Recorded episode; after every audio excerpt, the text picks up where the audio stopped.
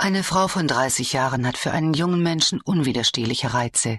Keine natürlichere, keine intensivere, keine besser vorherbestimmte Vereinigung als die tiefe Neigung zwischen einer Frau wie der Marquise und einem Mann wie Vandenesse, von der uns die Welt so viel Beispiel darbietet.